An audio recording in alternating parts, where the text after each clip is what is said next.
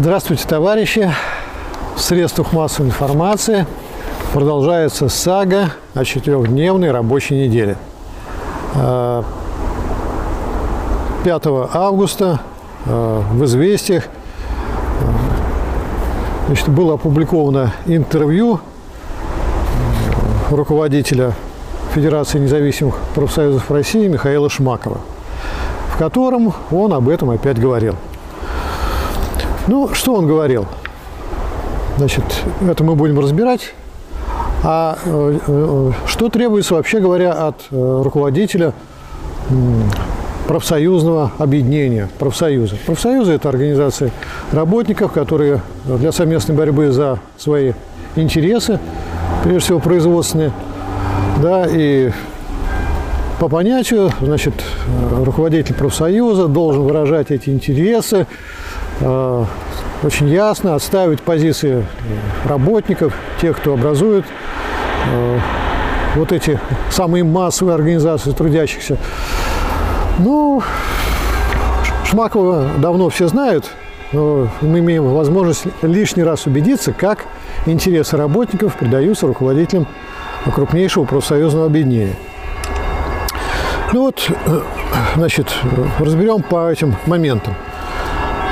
Шмаков сообщает о том, что он был в Удмуртии, и там на крупнейшем предприятии видна четырехдневка – а все работники недовольны, потому что такая рабочая неделя съедает 20% их зарплаты. А о чем идет речь? А речь идет о том, что э, люди теперь меньше загружены, да, то есть они переведены в разряд частично работающих, ну, поскольку рабочих дней больше все-таки в неделю, чем нерабочих, и с уменьшением э, заработной платы. То есть в этом случае, когда происходит сокращение рабочего времени Э, с уменьшением заработной платы, на самом деле э, нельзя говорить о сокращении рабочего времени как таковом. Потому что когда речь идет о сокращении рабочего времени, это означает, что за меньшее число, число рабочих часов, отработанных часов, люди получают прежний уровень заработка. Не за час, а суммарный заработок. Поэтому на самом деле вот эта четырехдневка, э, о которой говорит э, Шмаков в Удмуртии, это ничего нового нет. В 90-е годы у нас и трехдневки были, и двухдневки. То есть работников переводили в состояние частично занятых соответствующим урезанием заработной платы. Это вообще к теме сокращения рабочего времени не относится.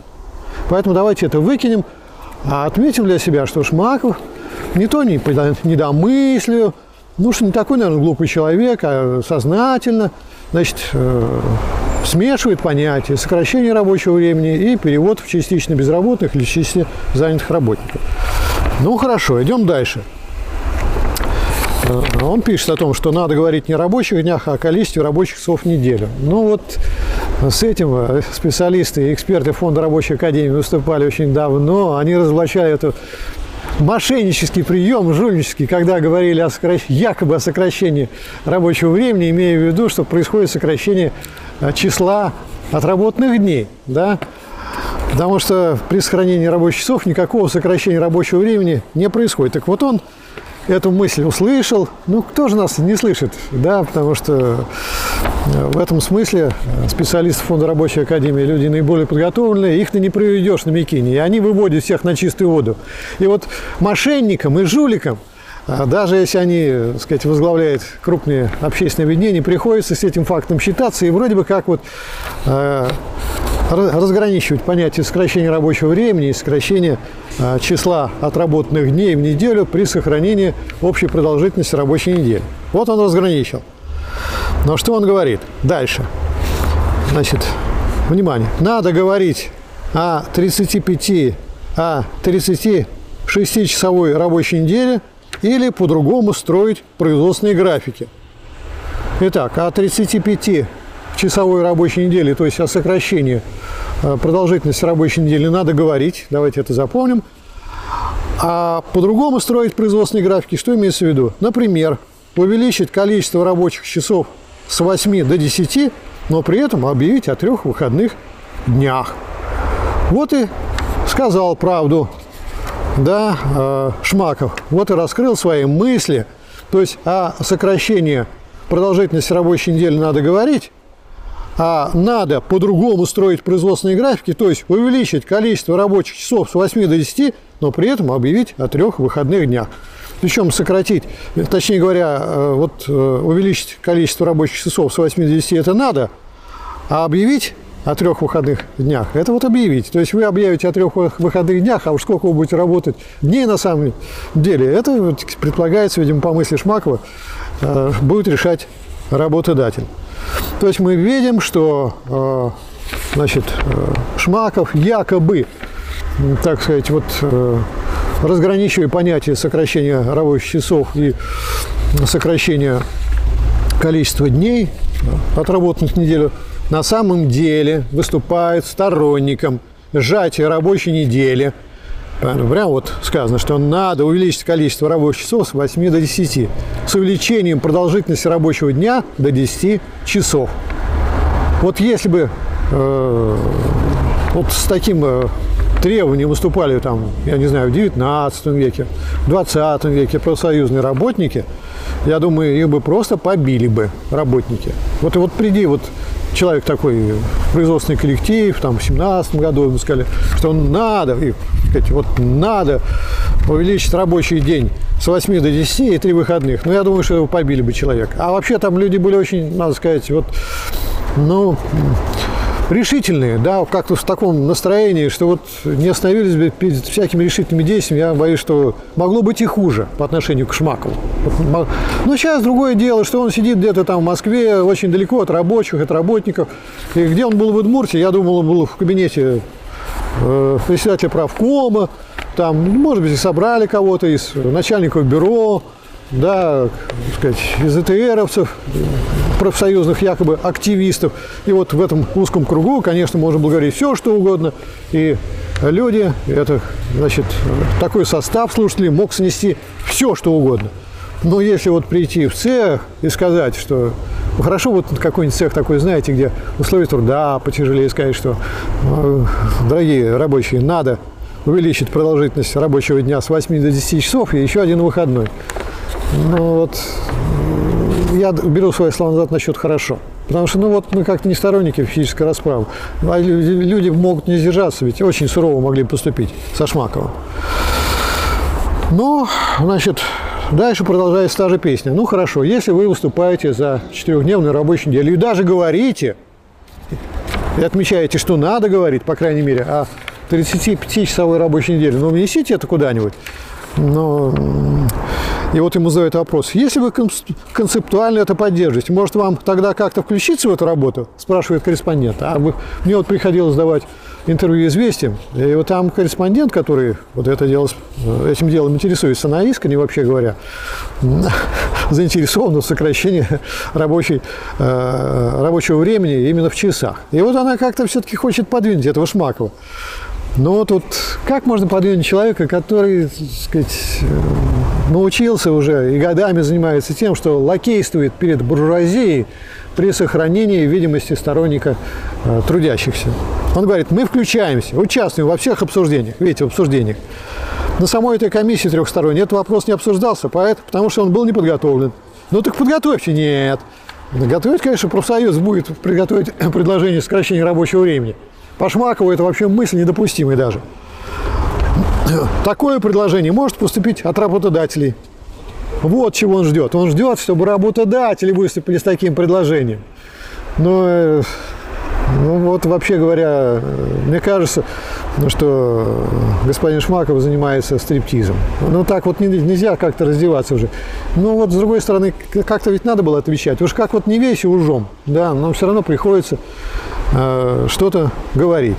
Ну и дипломату неплохой, потому что вот вообще дипломатия, дипломатам язык для чего нужен? Чтобы скрывать свои мысли. А вот ему никак свои мысли не удается скрыть.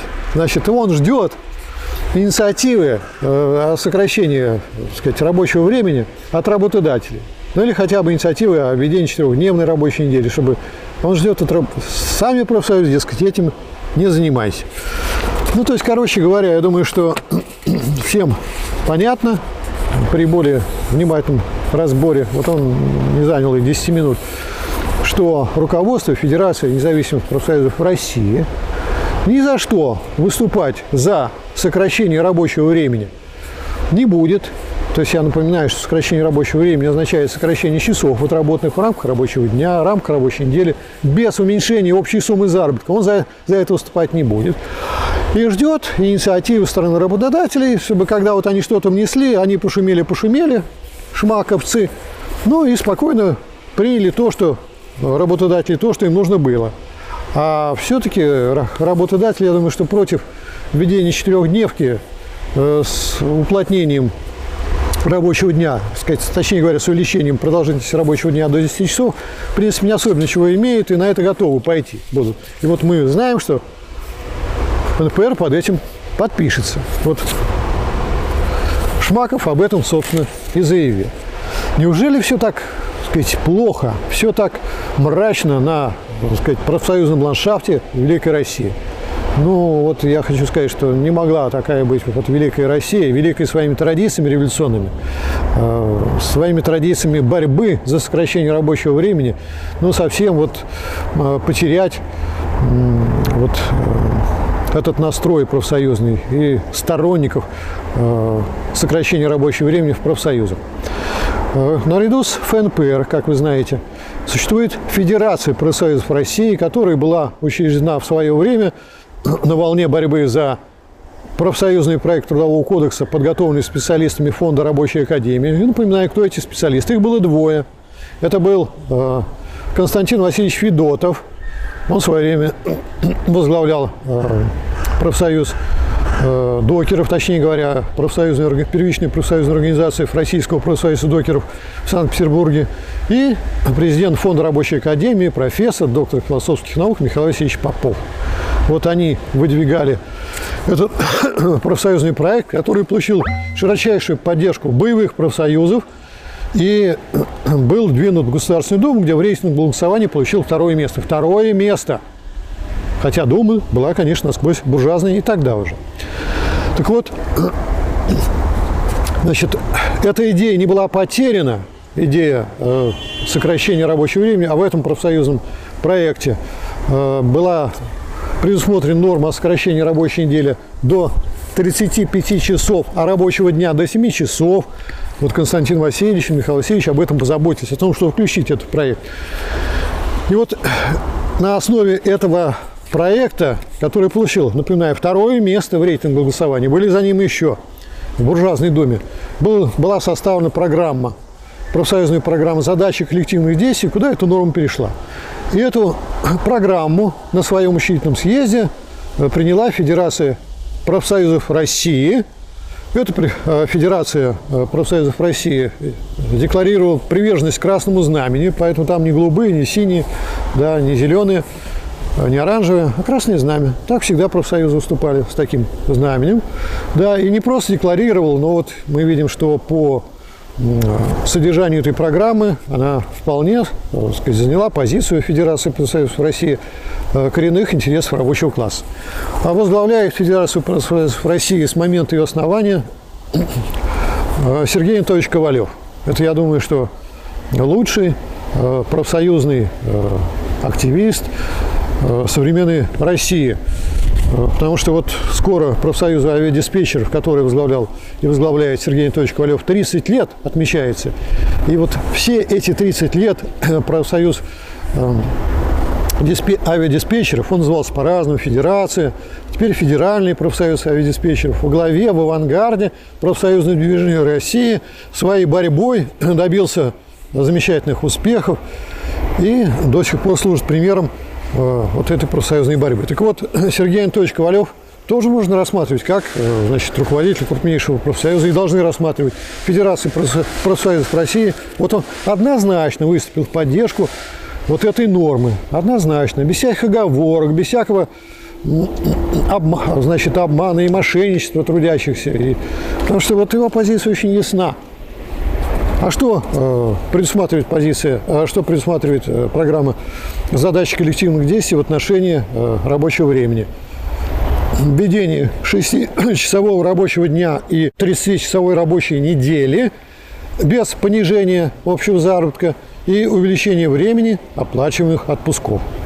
Вот позиции, которые занимает Федерация профсоюзов России и ее руководитель Сергей Анатольевич Ковалев. Поэтому не будем говорить, что в России вот все профсоюзные объединения предали рабочий класс. Вот одно предало, а другое не предало. Там, конечно, можно спросить, но почему-то вот как-то мы мало знаем, а вот позиция Федерации профсоюзов России, ну а что уже удивляться, неужели вот известия российской газеты будут э, значит, продвигать позицию э, Федерации профсоюзов России, которая так сказать, четко соответствует интересам рабочего класса и всех наемных работников. Ну не будут продвигать. Значит, попенять Сергея Анатольевича Ковалева, что вот он так мало или недостаточно продвигает, тоже нельзя. Сергей Анатольевич Ковалев возглавляет самый боевой профсоюз – досконально знает дела и сказать, использует всякую возможную ситуацию для улучшения положения тысяч авиадиспетчеров, борется за это, человек очень загруженный. Да? Значит, требуется, чтобы просто было некоторое расширение э, Федерации профсоюзов России, приток новых сил, которые бы взяли бы часть ноши по руководству Федерации профсоюзов России, да, и подключились бы к этой работе. И тогда бы активно продвигали вот эту идею. Поэтому я не думаю, что здесь надо упрекать э, Сергея Анатольевича Ковалева в том, что эта позиция мало звучит. Надо помочь да, э, в ее озвучивании. Вот что сегодня мы делаем. А главное в этом деле не то, что будут говорить люди на камеры, писать в газетах, а что они будут делать. Я имею в виду люди в профсоюзах. И вот я хочу сообщить и порадовать всех сторонников трудящихся, что мы сегодня с вами переживаем исторический такой факт, исторический момент, когда впервые, подчеркиваю, впервые во всей э, значит, послереформной России, ну или постконтрреволюционной России, э, в рамках первичной профсоюзной организации на коллективных переговорах представителями работников выдвинуто требование сокращения рабочего дня до 6 часов без понижения заработной платы. Где же э, состоялось это событие? Вот сейчас начались э, коллективные переговоры э, в Саровской генерирующей компании. Значит, это предприятие энергетики в Сарове или в Арзамай-16. Это больше известно, может быть, для тех, кто следит за тем, как вот создается и крепится наш ядерный щит. И вот там профсоюз защиты был инициатором этой меры и является инициатором этой меры. А, как вы знаете, защита входит в Федерацию профсоюзов России, была одним из соучредителей этой Федерации России, э, этой, этого объединения. И вот э, представители работников выдвинули это требование. Вот это исторический факт. Исторически, во-первых, потому что еще очень редко кто из боевых профсоюзов доходит до стадии коллективных переговоров. Да, скажем, проекты коллективных договоров, в которых есть такая норма, норма о 6-часовом рабочем дне, э, есть, есть э, у многих, э, ну, у многих, скажем, у 10 представителей профсоюзов на разных предприятиях. Такие проекты есть, но довести их до стадии коллективных переговоров удалось только Сарове. Я думаю, что это по всей многомиллионной России, а у нас э, наемных работников десятки миллионов и профсоюзных организаций десятки тысяч.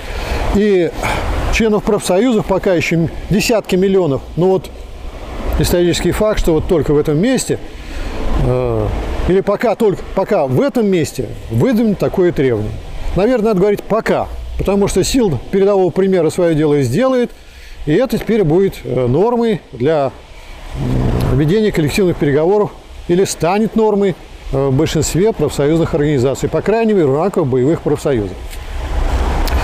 Значит, люди, которые внесли э, это предложение, а возглавляет профсоюз защиты э, Валентин Владимирович Кальвит, совершенно сознательно это сделали, совершенно сознательно опирались на профсоюзную программу задачи коллективных действий. То есть вот как вообще программы э, входят в жизнь. Они не просто пишутся, они не просто лежат в столах, они служат руководством действия для тех, э, чьи интересы такие программы, и в нашем случае речь идет о программе задачи коллективных действий, такая программа выражает.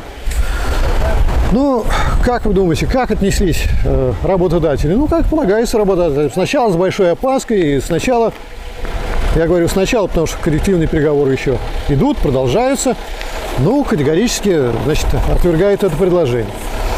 Я вот думаю, что для сведения руководства э, этого предприятия будет интересен следующий факт.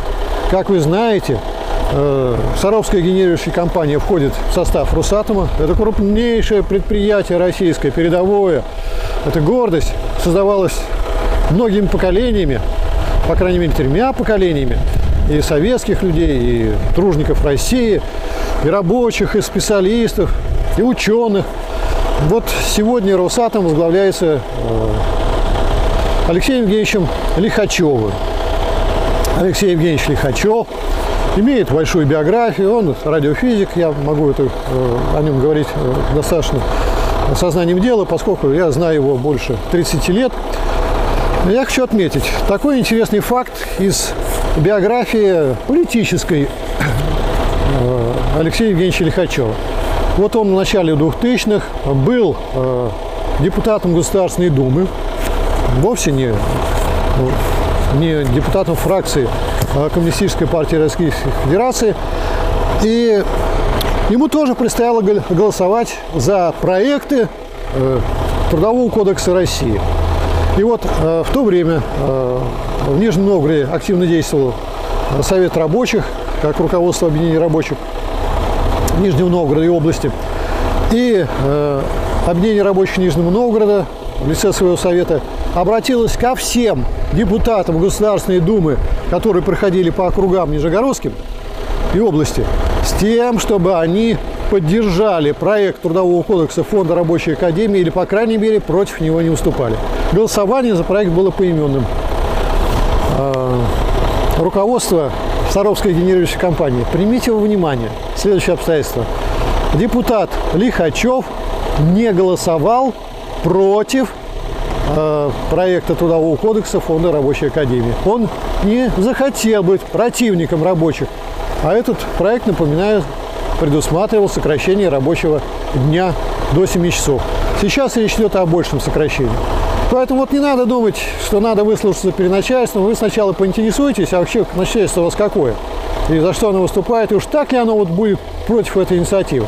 Дайте возможность вообще работникам проявить свою инициативу. Ну, когда-то поддержите ее, да, уж не будьте впрямую, как не выступаете против этого. Неужели это будет хуже? Неужели вот в ковид люди работали по сокращенному режиму? И неужели у вас, вот скажите, пожалуйста, вот производственная программа стала не выполняться? Я обращаюсь ко всем. Э, предпринимателя. Там ведь есть толковые люди, они организаторы производства. Ну вот какой-то классовый просто предрассудок.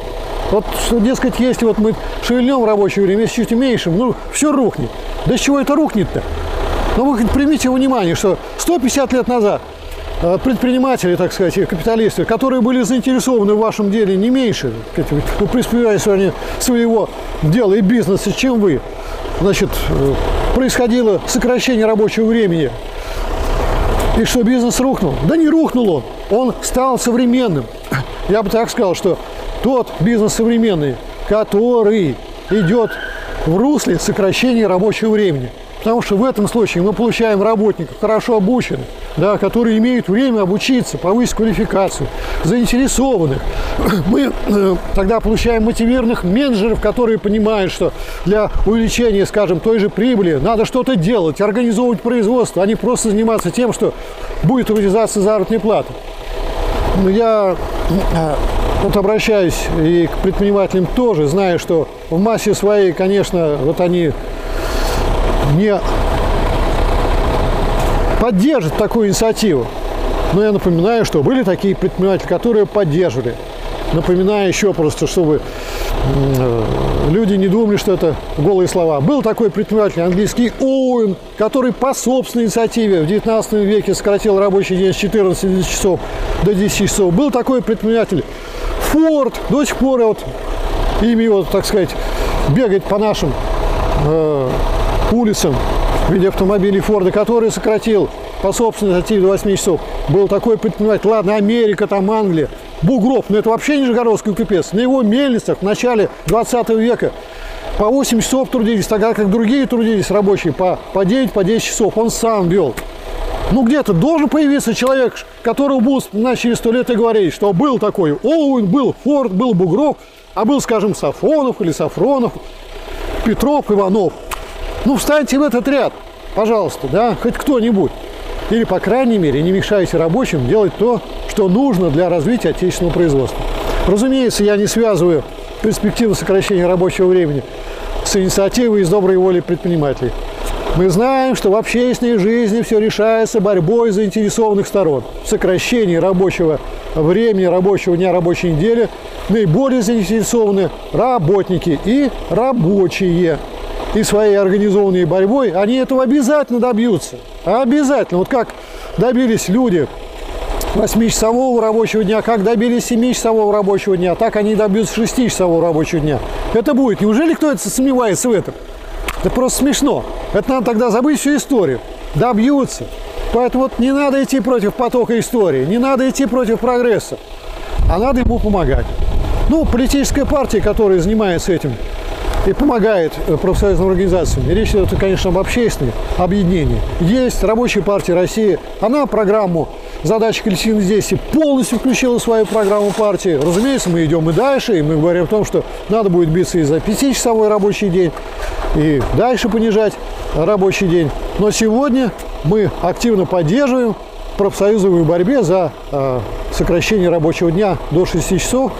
Ну и я думаю, что наша партия, Рабочая партия России, может гордиться тем, что Валентин Владимирович Кальвит, э, который, выражая волю своего коллектива, внес предложение о сокращении рабочего дня до 6 часов, это член Рабочей партии России, и не просто член, а один из руководителей, сопредседатель рабочей комиссии Центрального комитета Рабочей партии России, член Организационного бюро. Вот так творится история. И давайте, товарищи, нашими общими усилиями добиваться сокращения рабочего дня до 6 часов.